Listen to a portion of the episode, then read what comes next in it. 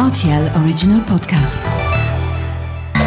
Salut, c'est Mathieu Lopez. Bienvenue pour votre journal du sport de ce lundi 20 juin 2022. La Formule 1 avec le Grand Prix du Canada sur le circuit Gilles Villeneuve dimanche à Montréal. Victoire de Max Verstappen accompagné sur le podium de Sainz et Hamilton.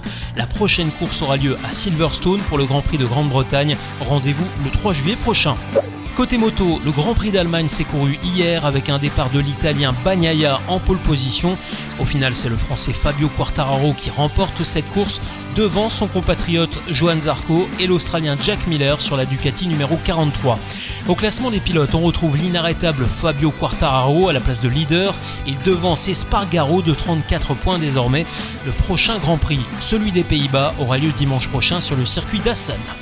On ne méritait pas d'aller en finale. Cette phrase est signée Mathieu Jalibert après la défaite de Bordeaux-Bègle samedi soir en demi-finale du top 14 de rugby.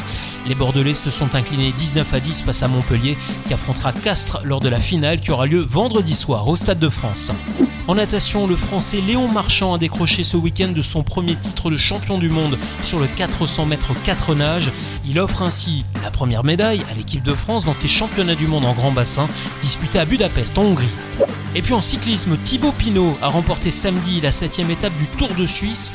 À deux semaines seulement du début du Tour de France, c'est la deuxième victoire pour le Français cette saison, après avoir déjà remporté la cinquième étape du Tour des Alpes fin avril.